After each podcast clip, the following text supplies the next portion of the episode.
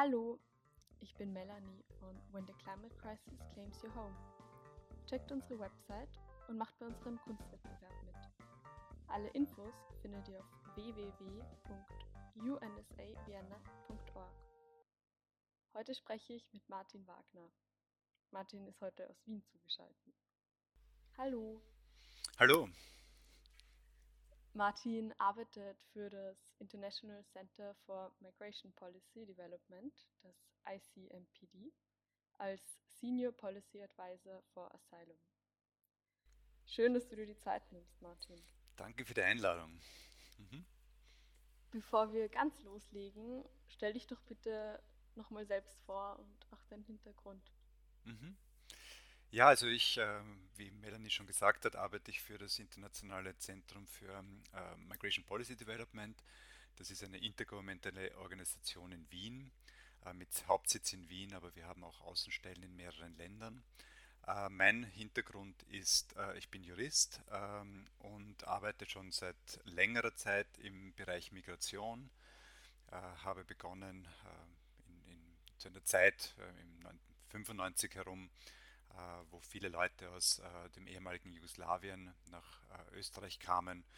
Und damals war eine sehr starke zivilgesellschaftliche ja, Geburt von sehr vielen Organisationen. Und eine davon habe ich auch gearbeitet. Ähm, und haben wir Rechtsberatung für Flüchtlinge und äh, Migrantinnen gemacht. Später bin ich dann, war ich auch im Innenministerium, habe äh, für das ähm, Menschenrechtsbüro, also für das ähm, ähm, äh, Menschenrechtsbeirat im äh, österreichischen Innenministerium gearbeitet, habe dann einige Projekte in Litauen und Ukraine betreut und bin dann zu ICMPD gekommen, wo ich eigentlich hauptsächlich zu Asyl arbeite. Meine Rechercheschwerpunkte, würde ich einmal sagen, sind europäisches Asylrecht, Solidarität, äh, Responsibility Sharing, Harmonisierung ähm, und habe da sehr viele äh, Studien und auch sehr viele vergleichende Studien äh, geleitet oder mitgedraftet. Cool, danke. Ähm, ich bin auf dich aufmerksam geworden durch die Studie Climate Change and Migration, die auch vom Europäischen Parlament ähm, intendiert wurde. Und genau, vielleicht magst du da mal erzählen, was die Intention dieser Studie war und auch die Ergebnisse. Ja, also die Studie äh, wurde vom Europäischen Parlament äh, in Auftrag gegeben. Der Hintergrund war jener, dass das Parlament eigentlich eine, eine Bestandsaufnahme haben wollte und auch äh, wo der Status quo der Diskussion zurzeit liegt, äh, wenn es darum geht, äh, über Klima und äh, Migration äh, zu sprechen.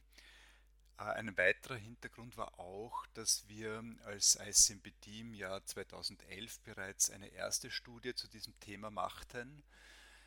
Ähm, und das Parlament wollte jetzt im Prinzip so etwas wie ein Update von dieser Studie haben. 2011 war die Situation noch recht anders. Da war noch äh, sehr wenig eigentlich äh, dazu recherchiert und veröffentlicht. Äh, seitdem hat sich aber recht viel getan. Vielleicht noch ganz kurz zu, dem, zu den Intention vom Europäischen Parlament.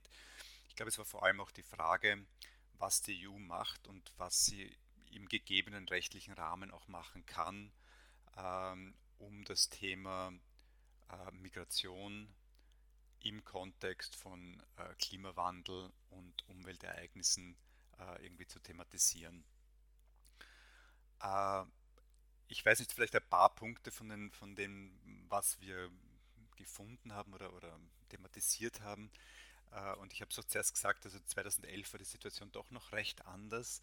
Seitdem ähm, ist das Interesse an Klima und Migration sehr stark gewachsen. Das, das, merkt man schon anhand der Literatur, wenn man sich das anschaut, wie viel, wie stark die Zahl an, an äh, Studien, äh, Kommentaren, äh, und so weiter gestiegen ist, sieht man das recht, recht, recht stark. Und es hat sich auch international sehr, sehr viel getan in diesem, in diesem Gebiet. ähm, also eh um, um 2011 herum, hat, hat vor allem eine, eine Initiative auf globaler Ebene, die sich Nansen-Initiative nennt, ähm, ähm, sehr stark diesem Thema gewidmet, mit der Intention im Prinzip dieses äh, Informations-, aber eigentlich auch Schutzvakuum äh, von Umweltmigrantinnen ähm, zu thematisieren. Äh, diese Initiative war, wurde von Staaten getragen, äh, ist also nicht, sage ich jetzt mal, von, von, von oben herunter diktiert worden, sondern die Staaten äh, haben zunächst einmal einige Konsultationen durchgeführt, untereinander, aber auch mit der Zivilgesellschaft. Und dann hat man versucht, daraus äh, eben auf globaler Ebene ein bisschen mehr das Ganze zu, zu strukturieren und zu diskutieren. Äh, es entstand kein eigener Vertrag oder so etwas in die Richtung daraufhin, aber es entstand so etwas wie eine, eine, eine Toolbox, ähm, also so etwas wie eine Anleitung, wie im Falle von Umweltkatastrophen ähm, umgegangen werden kann, wenn hier Migration eine der Folgen aus dieser Umweltkatastrophen äh, ähm, sind. Und was sich daraus entwickelt hat, ist vor allem diese Plattform und Disaster Displacement, die diese Umsetzung dieser Richtlinie im Prinzip äh, überwachen soll oder anschauen soll. Also das ist so, so eines, eines, äh, wo man sieht, es hat sich sehr, sehr viel getan äh, in diesem äh, Zeitrahmen der letzten zehn Jahre. Mhm. Und ähm, da gibt es jetzt viel Aufzeichnungen des Ganzen. Aber wie geht die EU jetzt konkret mit Menschen um, die wegen der Klimakrise, wegen der Klimakrise ihr Zuhause verlieren? Mhm. Ähm, ja, das ist recht, recht, recht vielschichtig jetzt. Also ähm, kommt jetzt ein bisschen darauf an, wie wir, wie wir, wie wir darüber reden.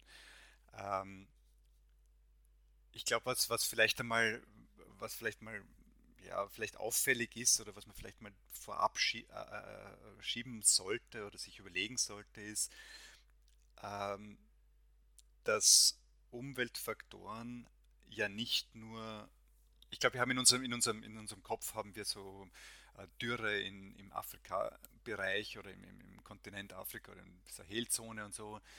Äh, oder wir haben Überschwemmungen in Südostasien oder Hurricanes im, im, im, im Gedächtnis.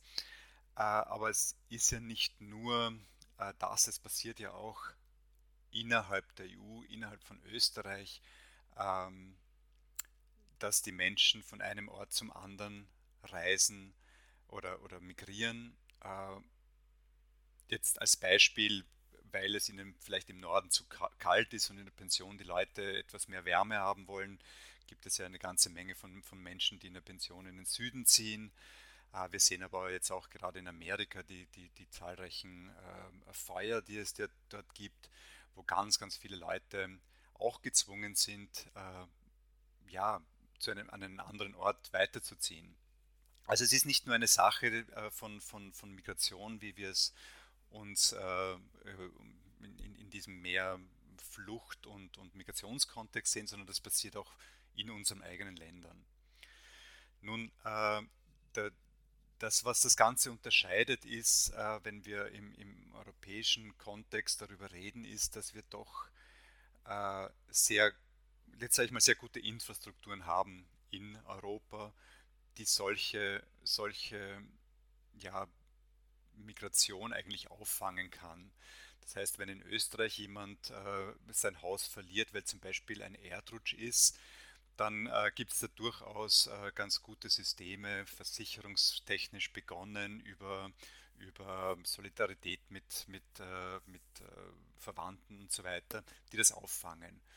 Das gibt es aber in vielen Bereichen eben nicht. Und vor allem ist es dann sehr schwer, und dort kommen wir wahrscheinlich in unserem Gespräch noch hin, dann sehr schwer, wenn Umwelt eigentlich einen starken Einfluss auf das Leben hat und auf den, auf den das gesamte Umstände des Lebens hat, wie zum Beispiel die Arbeit. Wenn ich äh, als Bauer in einem Land lebe, das äh, von Dürre heimgesucht wird, dann entzieht das meiner Lebensgrundlage und ich kann nicht mehr länger dort bleiben. Zu deiner Frage, was die EU tut, ähm, ja, äh, zwei, zweischneidig. Also die EU ist durchaus ein, ein, ein, ein großer Donor für, also insgesamt, äh, glaube ich, hat sich die EU, bemüht sich die EU sehr, das Thema Umwelt aufzugreifen. Das macht sie immer mehr. Wir sehen das jetzt, ist es einer der Schwerpunkte, dass die, die jetzige Kommission hat, äh, EU-Kommission. Ähm, beim Zusammenhang zwischen Migration und Umwelt tut sich die EU schwer. Das hat aber wahrscheinlich mehrere Gründe, auf die wir wahrscheinlich noch eingehen werden und äh, vielleicht vorab geschickt. Äh, einer der Hauptgründe äh, ist wohl, ähm, dass kaum Menschen zu uns kommen, die sagen, ich bin, ich migriere äh, oder ich muss fliehen aufgrund von, von Umwelteinflüssen. Das äh, passiert relativ wenig. Mhm. Ähm, jetzt gibt es da ganz viele Studien. Ich habe gestern erst wieder eine neue Studie entdeckt, wo plötzlich nicht mehr diese 200 Millionen oder 250 Millionen zukünftige Flüchtlinge bis 2040, 2050 im Raum stehen, sondern gestern habe ich ähm, eine Studie entdeckt, in der sogar laut dem Institut für Ökonomik und Frieden, das IEP, mehr als eine Milliarde Menschen genannt wurden, die bis 2050 wegen Umweltveränderungen, Konflikten und Bürgerunruhen, die ja alle mit der Klimakrise zusammenhängen, ihr Zuhause verlieren werden und umziehen müssen. Ähm, wie viele von diesen Menschen kommen jetzt eigentlich in die EU und die, die in die EU kommen, wie wird das dann aufgenommen? Wird da dann aufgenommen, dass die wegen der Klimakrise zu uns kommen oder wird das dann kategorisiert als ähm, Konflikt oder ähm, andere Gründe? Mhm. Das sind eine Reihe von, von Punkten jetzt vielleicht äh, zunächst einmal zu den Zahlen. Ähm, also es, es, gibt ganz, ganz viele unterschiedliche Berechnungen und äh, wissen tun wir es natürlich äh, gar nicht. Äh, es hat ähm, Migration auf, aufgrund von, von Umwelteinflüssen ist ja nicht immer etwas äh, Bleibendes. Ja? Es gibt ja ganz unterschiedliche Arten von Umwelteinflüssen. Es gibt äh, Umwelteinflüsse wie, ähm, äh, wie etwas, das sich langsam entwickelt, äh, wie zum Beispiel der, der, äh, das Steigen des äh, Meeresspiegels. das wäre etwas, was zum Beispiel manche ähm, Nationen, die zum Beispiel im Pazifischen Ozean, im, im, in Inseln äh, wohnen, äh, wahrscheinlich dauerhaft ihre, ihr, ihr, ihr Land wegnimmt. Das wäre eine dauerhafte Migration zur Folge haben. Währenddessen gibt es aber auch äh, kurzfristig ein Hurricane, eine Überflutung. Da kann es durchaus sein, dass man nach einiger Zeit wieder auch zurück kann. Ja, es kann aber auch sein, dass das zu weiteren Umwelteinflüssen führt und wieder zu längfristiger ähm, äh, Vertreibung oder, oder Migration führt. Das heißt, wenn man solche Studien sich anschaut, äh, muss man auch noch, natürlich auch darunter noch schauen, was für Migration wird denn da erwartet. Dass es mehr ähm, äh, Hurricanes, mehr Feuer und so weiter gibt und dass das auch mit dem Klimawandel zusammenhängt, das ist ja äh, ähm, wieder ein Thema, das, das auch sehr breit diskutiert, wie, wie stark das zusammenhängt. Ist jetzt vielleicht nicht unser Kernthema von unserem Gespräch heute. Äh, aber auch hierzu gibt es unterschiedliche Meinungen. Was ich damit sagen möchte, das Zahlenspiel ist ein, ein schweres und äh, ich würde auch ganz gern zur Vorsicht mahnen, weil es sehr oft dann zu, zu Panikreaktionen führt und dann auch das, das Thema Migration, wenn man darüber spricht, genau deine Frage, wie viele kommen denn zu uns, dann gleich äh, wahrscheinlich alle, sehr viele wieder denken, na jetzt werden wir dann eine Milliarde Menschen an unserer Tür stehen, dem ist ja, dem ist ja, dem ist ja nicht so. Ja der Großteil der Menschen, die aus Umwelteinflüssen ähm, äh, migrieren, die bleiben eigentlich in ihrem eigenen Land. Äh, das heißt, äh, das Land zu verlassen ist eigentlich äh, für ganz viele Leute, eigentlich auch generell im, im Migrationsbereich, ähm, dann der Fall, wenn, wenn wirklich keine, keine Möglichkeiten gesehen werden, im Land zu bleiben. Das heißt, äh, wenn dann eine Person im Land bleibt, dann gibt es ja so etwas wie eine Schutzpflicht des eigenen Landes. Ja? Das heißt, äh, das Land äh, ist ja auch durchaus dafür verantwortlich, wie die eigenen Bürger und jene Personen, die auf äh, dem Territorium sind, äh, leben. Und da gibt es auch durch, durchaus immer wieder Infrastrukturen und, und auch Schutzsysteme, die hier greifen. Wir sprechen hier von intern Vertriebenen. Die sind nicht in, ihrem, in, ihrer, Stadt oder ihrem Dorf, sondern sie ziehen halt in eine andere Region, aber bleiben im Land. Und das ist der Großteil jener Personen, die aus Umweltgründen migrieren, bleiben in ihrem eigenen Land. Schwieriger und, und, und das ist dann halt ähm, das, äh, ein, ein, sehr schwieriges Thema dann auch, äh, was es bedeutet, wenn, wenn Menschen ähm, das Land verlassen und in ein anderes Land migrieren. Äh, und deine Frage jetzt, wie viele kommen nach Europa? Wahrscheinlich äh, nicht unbedingt ganz viele, aber ich kann jetzt das Komplexe an dem Ganzen ist, dass, dass ganz selten jemand nur aus Umweltgründen ähm, äh, migriert oder nur aus, aus ähm, ökonomischen Gründen migriert. Das ist alles ein bisschen komplexere Gebilde. Ähm, in der EU, und das ist eigentlich auch global so, unterscheiden wir im Prinzip sehr grob, auch äh, ich werde gleich wieder darauf zurückkommen, aber wir unterscheiden sehr grob zwischen zwei, zwei Gründen für Migration. Auf der einen Seite haben wir die mehr freiwillige Migration. Äh, da steckt dahinter, dass jemand ähm, wegen Arbeit, wegen Familie oder auch zum Studieren äh, in ein anderes Land äh, migriert und dort eben Arbeit aufnimmt oder sich mit Familie, Zusammenführung ähm, ähm, kommt oder eben studiert. Auf der anderen Seite haben wir Menschen, die gezwungen sind zu migrieren. Da sprechen wir dann von Flucht. Und hier gibt es einen internationalen Rahmen und das ist die Genfer Flüchtlingskonvention. Äh, und die hat einen, einen sehr engen äh, Begriff, wer Flüchtling ist. Jetzt sind diese beiden aber nie komplett trennbar. Was ich damit sagen möchte ist, ich glaube, du hast es auch schon eigentlich angesprochen, Umwelteinflüsse, was passiert, wenn, wenn, wenn, wenn Land äh, äh, weniger wird, dann, dann gibt es natürlich auch einen Kampf um Ressourcen. Und in so einem, in so einem Zustand kann es sehr schnell auch zu, zu Konflikten kommen. Und diese Konflikte können dann dazu führen, dass zum Beispiel einzelne Gruppen diskriminiert werden, dass zum Beispiel äh, Ressourcen nur an, an, an, an, die, äh, an die Mehrheit gegeben wird, aber nicht an, Minoritäten zum Beispiel. Ähm, und dass dann eben Personen als Folge migrieren müssen und wir dann im Bereich von Flucht sind.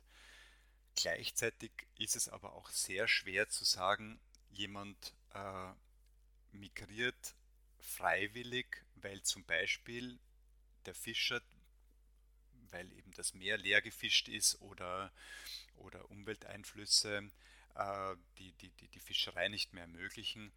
Wenn hier keine Lebensgrundlage mehr da ist und die Person muss weiterziehen, kann man ja auch nicht sagen, das ist komplett freiwillig, äh, weil er, weil er wirtschaftlich, äh, ähm, ja, weil er Arbeit sucht. Da ist ja auch ein gewisses Element an Flucht, aber es ist halt nicht dieses Element Flucht, das international jetzt sage ich einmal, anerkannt ist. Mhm.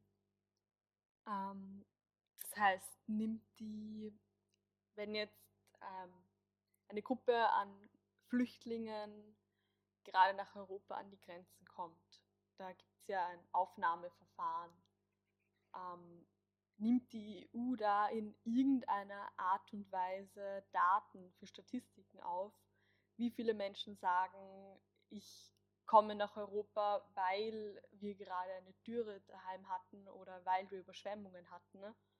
Oder wird da nur ganz einfach zwischen ähm, Flucht laut Genfer Flüchtlingskonvention und andere Gründe unterschieden? Ja, das ist äh, ein, ein, sehr springender Punkt. Ähm, äh, es gibt ähm, äh, Vielleicht sage ich ganz kurz davor, wer Flüchtling ist. Also Flüchtling ähm, ist laut der äh, Genfer Flüchtlingskonvention müssen gewisse Voraussetzungen erfüllt sein. Äh, es muss eine wohlbegründete Furcht für Verfolgung dargelegt werden Und zwar aus mindestens, also, also mindestens einem von fünf Gründen, die Rasse, Religion, Nationalität, politische Meinung oder Zugehörigkeit zu einer bestimmten sozialen Gruppe sind. Und hier muss es eine Diskriminierung aufgrund dieser Zugehörigkeit zu einer dieser Gründe bestehen und dadurch eine wohlbegründete Furcht vor Verfolgung entstanden sein. Zusätzlich darf der Herkunftsland ähm, auch muss auch keinen Schutz geben im Herkunftsland. Ja? Also wenn zum Beispiel der, das, das Herkunftsland vor, vor, vor so Diskriminierungen schützen würde, dann würde man rausfallen aus der, aus der Genfer Flüchtlingskonvention. Das heißt, ähm, ein Flüchtling äh, muss äh, diese, ähm, äh, diese, dieses erfüllen. Ähm, und in der EU, wenn man einen sehr richtig ein, ein, ein Aufnahmeverfahren, das heißt eine Person, äh, das ist eines der, der, der größten Probleme, eine Person muss auf EU-Territorium sein, um einen Antrag auf Asyl zu stellen. Und dann, was macht die Behörde dann? Die Behörde schaut im Prinzip dann, ist diese Definition erfüllt? Das heißt, ist diese Person ein Flüchtling, weil diese Person, was ich gerade zuvor gesagt hat, hatte wohlbegründete Flucht vor Verfolgung aus einer von fünf Gründen und kein Schutz im Herkunftsland. Ist das gegeben, dann würde diese Person einen Flüchtlingsstatus bekommen. Ist diese Situation nicht gegeben, dann gibt es zwar noch eine andere Form von Schutz, das nennt sich subsidiärer Schutz. Das, äh, das, es gibt durchaus äh, Möglichkeiten, dass jemand nicht unter diese enge Kategorisierung verfolgt, aber trotzdem menschenrechtliche Gründe bestehen, dass jemand nicht zurückgeschickt werden kann. Ähm, dann gibt es noch die Möglichkeit von subsidiären Schutz. Äh, ist es nun so, dass die Behörde sieht, dass die Person keinen Schutzbedürfnis haben in diesem engen Rahmen, ja, dann würde die Behörde wohl sagen, nein, ähm, es gibt keinen, keinen, keinen Flucht, Grund im Sinne der Genfer Flüchtlingskonvention. Diese Person wäre daher ein Migrant und müsste den normalen Weg für Migration gehen, sprich einen Antrag auf Aufenthaltsbewilligung stellen und, ähm, und würde wahrscheinlich abgelehnt werden und meistens wahrscheinlich zurückgeschickt werden, weil das, diesen Antrag kann man nicht auf EU-Territorium stellen. Jetzt noch einen Schritt zurück. Wie, was hat das jetzt mit Umwelt zu tun?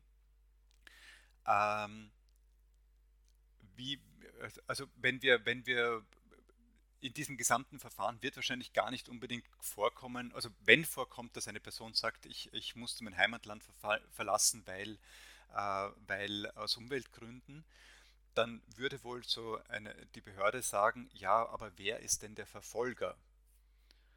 Ja, der Verfolger im Sinne der Genfer Flüchtlingskonvention. Hier gibt es keinen Verfolger, hier haben wir keinen Staat oder keine, keine äh, äh, Organisation oder, oder, oder, oder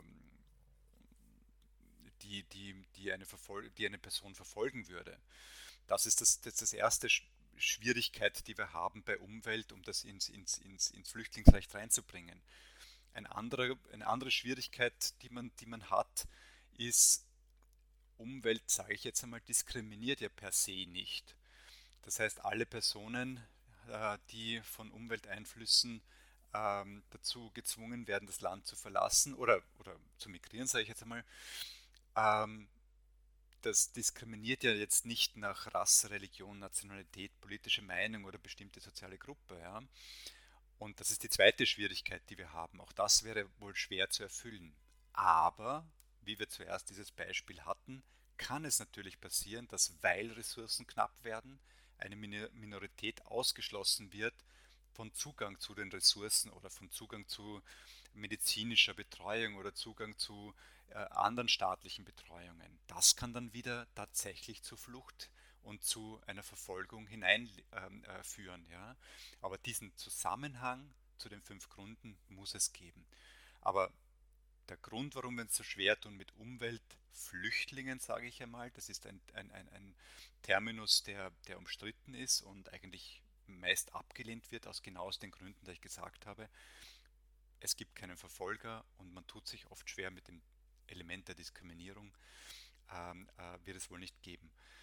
Und daraus ergibt sich eine zweite, eine weitere Konsequenz. Äh, in Statistiken und in Daten sehen wir nicht, warum jemand Schutz ansucht. Das heißt, es kann durchaus sein, dass sehr viele Menschen sich in der EU befinden, die einen Antrag auf Flüchtlingsschutz gestellt haben und den auch durchaus begründet haben mit Umwelteinflüssen, als einer von anderen Gründen wahrscheinlich. Ja. Aber das wird datenmäßig nicht erfasst und daher ist es auch eigentlich in weiterer Konsequenz für EU-Länder jetzt auch ein wenig schwer zu sagen, ist dieses Thema ein großes oder ist es keines, weil wir eigentlich keine Daten dazu haben. Mhm. Ähm, aber man weiß doch, ähm, global gesehen, das einfachste Beispiel sind Inselstaaten, die untergehen oder zum Beispiel von Venedig weiß man, es gibt einige, auch im europäischen Raum, einige Städte, von denen man weiß, die sind einfach durch das Steigen des Meeresspiegels betroffen. Und genauso weiß man, dass sich die Wüste ausbreitet, gerade auf dem afrikanischen Kontinent.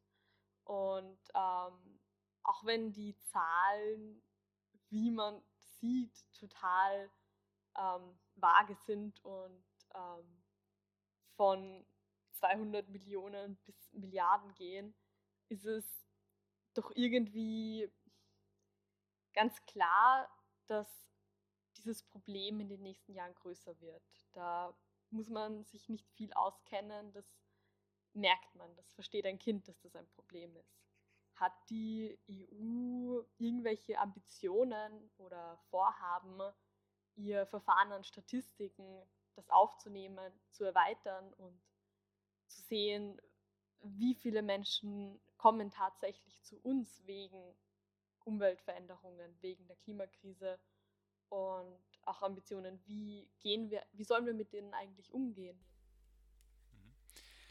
Äh, ich gebe dir vollkommen recht. Also das, ich glaube, es ist evident, dass äh, die Zahl an Migration und äh, an Flucht ähm, im Zusammenhang mit Klimawandel und Umwelteinflüssen ähm, äh, sich sehr, sehr steigen wird und auch dramatisch steigen wird. Und ich würde sogar sagen, vielleicht auch Klammer auf, äh, einer der Gründe auch, warum ich mich für diese Studie auch interessiert habe, weil ich denke, das wird ein Zukunftsthema, es ist ein sehr starkes Zukunftsthema und ein, ja, etwas, worauf wir uns in der einen oder anderen Weise äh, wappnen müssen uns und überlegen müssen, wie man damit umgeht. Ich bin da ja, vollkommen auch dieser Meinung. Ja.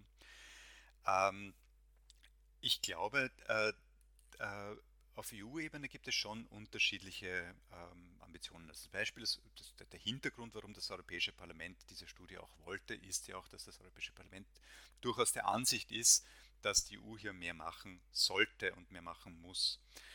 Ähm, das, das, was ich zunächst gesagt habe mit den Statistiken, ähm, ähm, das hängt mit, mit, mit, mit Statistiken generell zusammen. Also äh, wir haben, keine, wir haben keine Unterteilung nach Gründen. Wir haben auch keine Unterteilung, ob wie viele, wie viele Menschen jetzt wegen Religion geflohen sind. Wir haben jetzt auch keine Statistiken, wie viele Menschen aus Nationalitäten. Das wird relativ wenig geführt. Ja.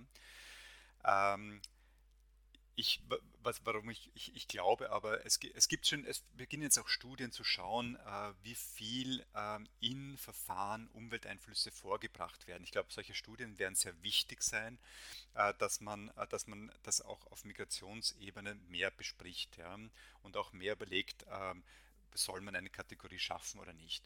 Und damit bin ich beim anderen Thema. Ich glaube, dass das, das, das, das Schwierigste, und das ist auch etwas, was wir in der Studie auch äh, besprochen haben, auch, ähm, wie geht man damit um? Die Schwierigkeit mit Flucht habe ich versucht darzustellen. Ja, also unter Flucht wird, man, wird, wird, wird das schwer einordnbar sein, ähm, aus, aus vielen Gründen. Man, man tut sich schwer, zum Beispiel die Genfer Flüchtlingskonvention aufzumachen. Ja, weil man Angst hat, dass man sie nie wieder zumachen wird. Zumachen meine ich, dass die Staaten tatsächlich wieder so einen ein, ein, ein, ein, großartigen Wurf machen wie 1951 mit der Genfer Flüchtlingskonvention. Ja. Ähm, es gab auch, äh, vielleicht das habe ich zunächst äh, nicht, nicht äh, angedeutet, aber es gab auf globaler Ebene ähm, äh, jetzt vor zwei Jahren auch eine, sehr große Initiative, die nennen sich die Global Compacts. Da gab es einen zur Migration und einen zur Flucht. Und die behandeln sehr wohl das Thema Umwelt sehr stark. Ja, das, da findet man viele Referenzen darin, dass man eben Umwelt als einen Driver von Migration im Auge behalten muss. Und genau das ist, gibt es auch auf europäischer Ebene. In recht vielen ähm, Dokumenten findet man das. Und das Parlament geht eigentlich einen Schritt weiter. Und das Europäische Parlament würde sehr gerne äh, etwas sehen, äh, wie entweder ein eigenes Reglement für Umwelt und Migration oder, äh, und das haben wir uns auch ein bisschen angeschaut, oder man versucht es in bestehende Regelwerke auch im Bereich, die es im Bereich Asyl auf EU-Ebene gibt, einzugliedern. Und da ist eben ein Beispiel, was ich zum Vorge genannt habe, dass man eben versucht, diesen subsidiären Schutz, der unterhalb der Genfer Flüchtlingskonvention steht, erweitert über das Element Umwelt. Das ist aber auch umstritten und da gibt es sehr viele unterschiedliche Meinungen. Ja.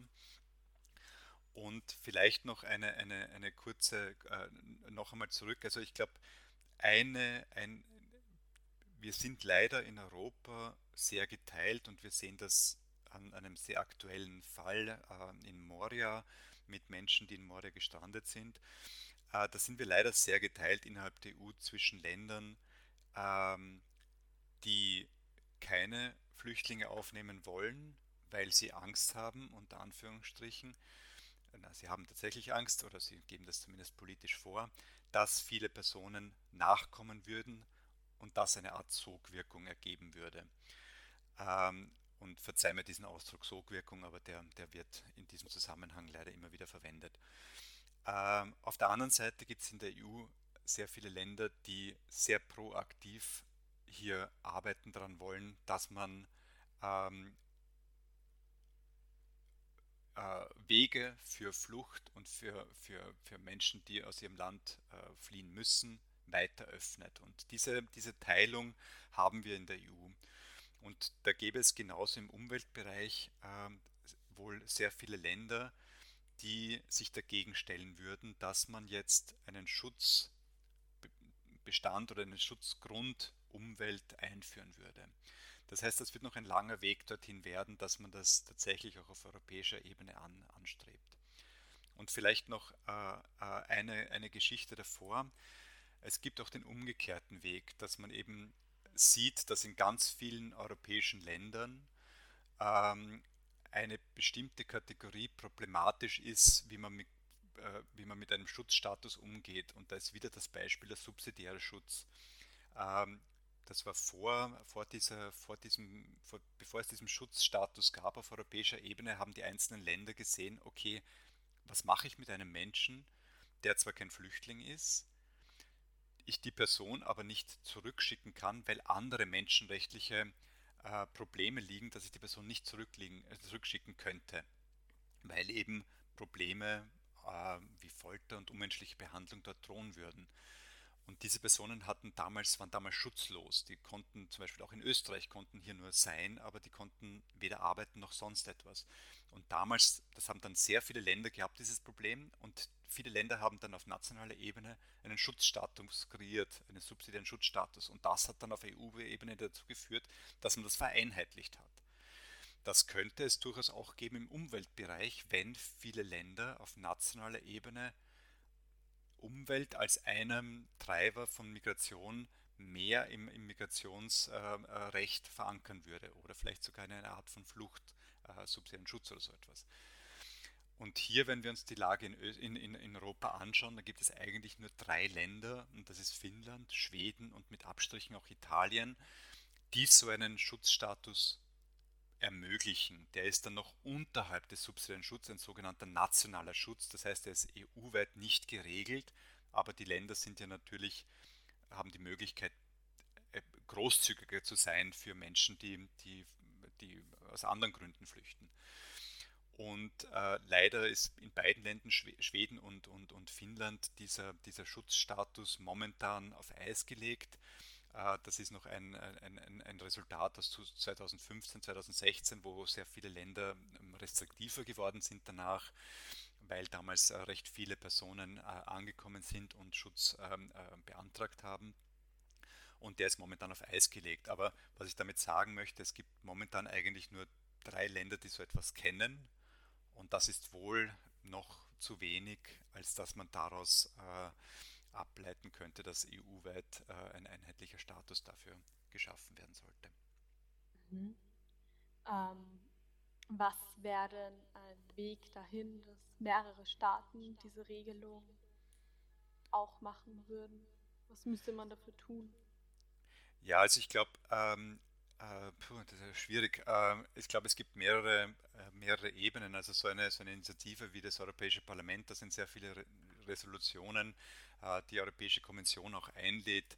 Äh, zum Beispiel einmal, ich meine, das ist auch eine, eine, eine der Empfehlungen, die wir auch, auch ausgesprochen haben, hier ein bisschen mehr Evidenz zu schaffen, ein bisschen mehr zu schauen, sind äh, Menschen hier, die Umwelt angeben als einer der Gründe, warum sie migrieren mussten oder sollten. Ja.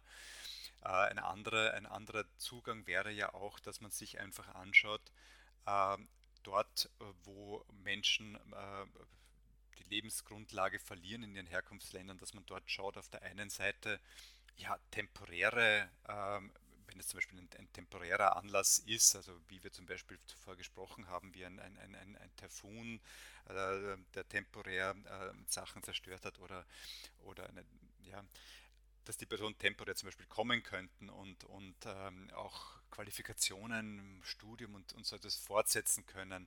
Also dass es hier legale äh, Migrationswege geschaffen werden. Das ist eine, eine, ein anderer Zugang, den man auch probiert. Ähm, und ähm, äh, ich glaube, es bedarf noch recht viel, recht viel ähm, ja, Aufklärungsarbeit, wie, wie groß eigentlich äh, die Zahlen sind von Personen, die schon hier sind. Man muss es aber, glaube ich, immer machen, äh, jetzt nicht äh, mit, mit Horrorszenarien äh, daherzukommen oder für viele Personen, die ein Horrorszenario darstellen, dass das ähm, Millionen sind, die zu uns kommen. Es wird, es wird zu Europa vergleichsweise wenig sein, verglichen zu den Regionen, äh, die von, von, von solchen Umwelteinflüssen am, am stärksten betroffen sind. Also dort äh, wird die Situation viel schwieriger sein und da muss man sich auch sehr gut überlegen, äh, wie man diese Regionen auch gut unterstützen kann. Aber ich gebe schon recht, ich bin schon durchaus auch dafür, dass man ähm, einen EU-weiten Konsultationsprozess führen oder starten muss, und zwar recht bald, dass man das Thema Umwelt und Migration, Umwelt und Flucht auf die Tagesordnung stellt. Ähm, ich würde noch einmal gerne auf Moria eingehen, weil das gerade auch jetzt ein brandaktuelles Thema ist und die Menschen empört sind. Und mich erinnert es auch ein bisschen an das Jahr 2015, als diese erste Flüchtlingswelle da war und ähm, totales Entsetzen eigentlich in unserer Bevölkerung war, weil die Menschen sehr überfordert damit waren und zusätzlich auch, zumindest ich kann von mir sprechen, ich war sehr enttäuscht von der Europäischen Union und ähm, habe das Gefühl, dass die Europäische Union gar nicht gut damit umgegangen ist und nicht genug geholfen hat. Und wenn ich mir die Bilder von Moria ansehe, dann ähm, ist das auch schlimm für mich und ich denke mir, wieso tun wir nicht mehr? Und gerade in medialen ähm, Plattformen hört man immer wieder, dass die EU die Menschenrechtskonvention bricht. Ähm, stimmt das so, dass wir aktuell die Menschenrechtskonvention brechen? Ja, ähm, vielleicht erst zu Moria. Äh, und vielleicht auch ganz kurz ein Rückblick, was eigentlich oder warum eigentlich Menschen in Moria sind. Ähm, mehrere, mehrere, mehrere Gründe. Äh, es gibt äh, innerhalb der Europäischen Union äh, etwas, das wir, glaube ich, alle sehr zu schätzen gelernt haben, vor allem meine Generation, die es auch anders kennt, dass wir intern keine Grenzen haben, also der Schengen-Raum ein grenzenfreier Raum ist und wir ja rund um uns äh, innerhalb der EU frei ohne Pass und ohne allem reisen, also schon Pass, also frei reisen können, ohne Grenzkontrollen. Äh, und das ist etwas, ähm, das entstanden ist, äh, ja, 1985 hat es da den Beginn gegeben, das hat es dann bis zu einem Schengen-freien äh, Schengen-Raum entwickelt. Im Gegenzug dazu wurde damals immer gesagt, okay, wenn wir diesen internen freien Raum machen, irgendwie müssen wir auch schauen, äh, wie wir mit äh, anderen Themen, die sich dadurch ergeben, umgehen. Und da war eines der Themen ähm, natürlich auch Migration. Was heißt es, wenn eine Person in einem Land einen Aufenthaltsstatus hat, äh, ähm, kann die Person dann auch herumziehen und so weiter. Das sind alles diese Fragen, die sich daraus entwickelt haben. Und daraus kam die Entwicklung in der EU, und das ist etwas, äh, was, worüber man sehr lang diskutieren kann, äh, dass dieses System der, der internen Freizügigkeit im Gegenzug ein System der Außengrenzen, ähm, ja, Abschottung, muss man leider in vielen Bereichen sagen, geführt hat. Und wenn man jetzt so ein, ein, ein, ein starke Außengrenzen hat, was und wen betrifft denn das? Ähm, das betrifft alle Länder, die äh, äh, eine, eine, eine Grenze haben mit Nicht-EU, Nicht-Schengen-Raum. Und ähm, Griechenland ist äh, hier eines der Länder, wo äh, die natürlich eine, eine, eine, Außengrenze hat. Und ähm, da entstand, das war immer klar, ich glaube, jeder, der sich damit beschäftigt hat, dass es irgendwann mal zu dieser Situation kommt, dass man sich überlegen muss, ja, was heißt denn das, wenn, wenn jetzt äh, Menschen äh, zu uns kommen wollen? Und ich möchte noch einmal ganz kurz zurückgehen auf Flucht. Wenn wir zum Beispiel Syrien sagen, äh, zur Zeit, wo, wo der Konflikt in Syrien sehr stark war, was passiert mit einer Person, die in Syrien ist? Sagen wir, es war damals eine, ein, ein, ein, eine Stadt, Aleppo, die begonnen hat, unter Beschuss zu geraten. Äh, und ein, ein, ein, ein, Mensch, der dort lebt, sagt, er muss weg, weil äh, der Krieg kommt immer näher zu ihm. Was hat er für Alternativen?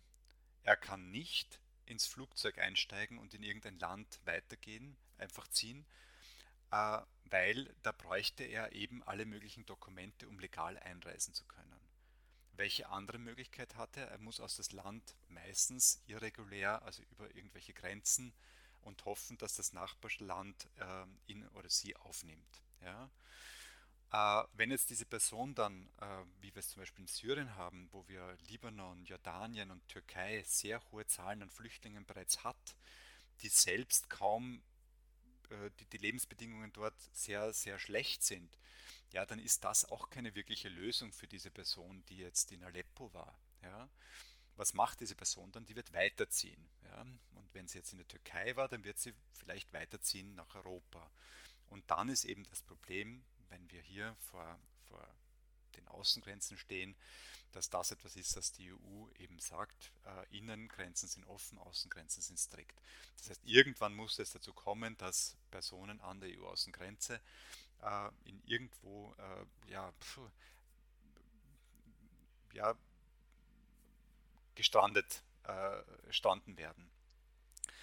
Jetzt war mit äh, 2015, 2016 eine Situation, wo viele Menschen ähm, ähm, über äh, äh, Griechenland und dann weiter über ehemalige Jugoslawien äh, bis nach Österreich und weitergezogen sind. Äh, und dann kam, kam, es dazu, dass ähm, auch einige Personen gestorben sind. Ich erinnere an den Vorfall in dem, in dem Lieferwagen unweit von Wien äh, und dann kam es dazu, dass man gesagt hat, okay, das kann es nicht sein. Äh, wir müssen äh, an der Außengrenze so etwas wie Hotspots, haben sie das damals genannt, kreieren. Und eins davon war in Lesbos in Moria. Mit der Idee, die Personen sollten dort empfangen werden quasi, registriert werden und dann sollten sie innerhalb der EU verteilt werden. Das war die Ursprungsidee. Da haben sich dann aber viele Länder auch dagegen gewehrt, wieder wie, wieder wie zuerst diese, diese, diese Verteilung äh, war sehr, sehr umstritten innerhalb der, äh, innerhalb der Länder der EU und hat nicht geklappt letztendlich. Ich meine, nicht geklappt vielleicht nicht. Es sind, sind glaube ich, 30.000 von anvisierten 160.000 Personen umverteilt worden innerhalb der EU, aber halt nur 30.000. Und das Programm hat dann auch nach zwei Jahren aufgehört. Und dann kam es zu einem Deal zwischen der EU und der Türkei, und das hat darauf abgezielt, dass hier die Türkei schauen sollte, dass nicht so viel irreguläre Migration kommt. In Gegenleistung hat die EU eigentlich versprochen, äh, Menschen aus der Türkei innerhalb der EU zu resetteln, also zu verteilen. Ähm, es sind dennoch immer wieder Leute nach, nach Griechenland gekommen und die sind dann in Moria gestrandet. Und das ist ein, ein, ein Camp, das hat ähm, weit über ihren Kapazitäten. Und äh, in, in, in gewisser Form musste man eigentlich, muss man eigentlich sagen, dass es war nur eine Frage der Zeit war, bis dort mehr passiert. Und man muss sich auch überlegen, dass eigentlich auf Moria kaum ein Weg nach vor, also Richtung EU, und kaum ein Weg zurück ins Heimatland oder Türkei gibt. Das heißt, man hat eigentlich, eigentlich keine Lösungen im Auge gehabt für die Menschen dort. Und dadurch ist die Zahl immer mehr geworden. Äh, und auch der, der jetzt sage ich, dieser Outflow, wenn man, wenn man in, diesem, in dieser grausigen Sprache bleiben möchte, den hat es nicht gegeben. Es gab immer nur Leute, die kamen. Äh, und irgendwann ist natürlich auch das ähm, ähm, ähm, zu einer Situation gekommen, die untragbar ist. Ich meine, eh schon sehr lange und es kam zu diesem, zu diesem Feuer. Und ich bin da äh, ganz bei dir, diese Bilder sind schrecklich. Ähm, sie waren auch davor schon sehr, sehr schrecklich, äh, auch ohne Feuer. Und äh, wenn wir jetzt dazu äh, kommen, ob die EU Menschenrechte verletzt, ähm, das ist wohl argumentierbar und das kann wohl durchaus so gesehen werden. Und ich bin jetzt eigentlich auch noch davor, bevor die Personen überhaupt nach Moria kommen, wo die Personen in, in, in, in, ähm, in Booten sind und dann teilweise auch äh, hier sehr ähm, äh, bedenkliche Praktiken äh, ähm, äh, getätigt wurden. Da gibt es auch durchaus schon aus der Vergangenheit Rechtsprechungen des Europäischen Gerichtshofes für Menschenrechte in Bezug auf Italien und Rückführungen ähm, äh, nach Libyen, wo man gesagt hat, das war eine Menschenrechtsverletzung. Ähm, und viele Bilder, die uns erreichen, zeigen auch ein sehr bedenkliches Bild der Exekutiven und im Umgang. Ich möchte aber noch zwei zusätzliche Dinge dazu sagen. Äh, Moria ist, ist ganz, ganz schrecklich, ist äh, hoffentlich äh, zumindest ein Zeichen, dass diese Art der Politik wohl nicht so zielführend ist.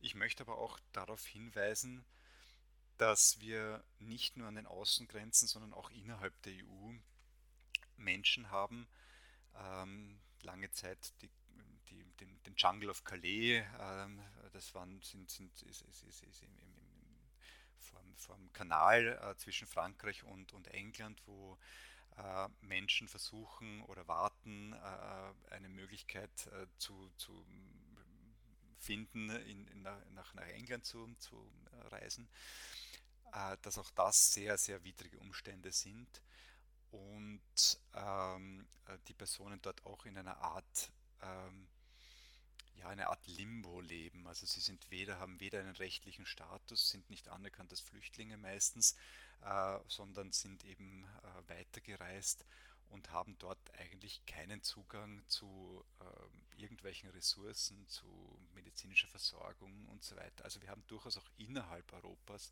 äh, solche, solche Problem, ähm, äh, Problembereiche, solche, solche äh, Zustände, die alles andere als als würdig sind für die EU.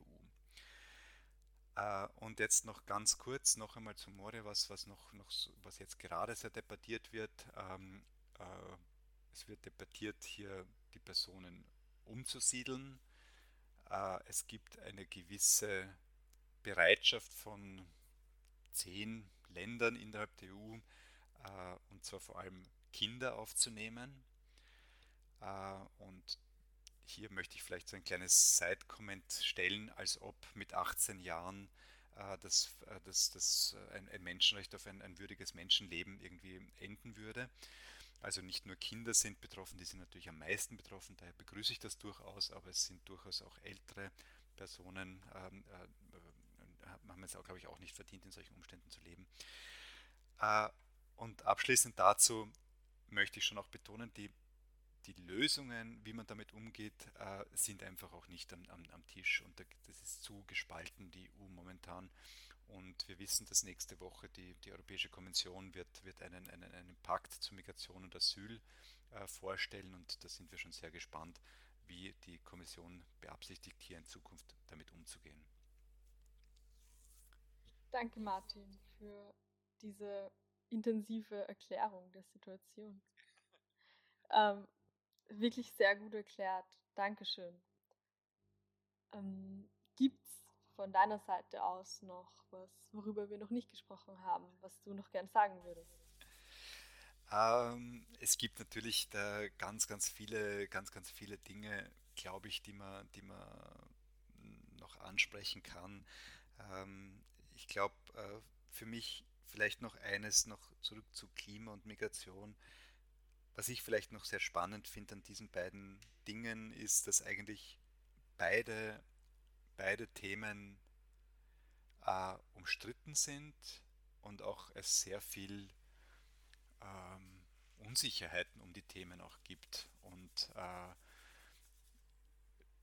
deswegen finde ich auch, dass es sehr oft das Ganze sehr, sehr schwierig macht, das zu kombinieren. Aber ich würde mir sehr hoffen, dass wir ja, dass wir ein bisschen, bisschen proaktiver schauen und nicht erst warten, dass, dass wir dann mit Menschen konfrontiert werden, wo wir eigentlich nicht genau wissen, wie wir damit umgehen. Also ich glaube, das müssen wir schon vorab schauen, äh, dass wir da einen guten Zugang finden.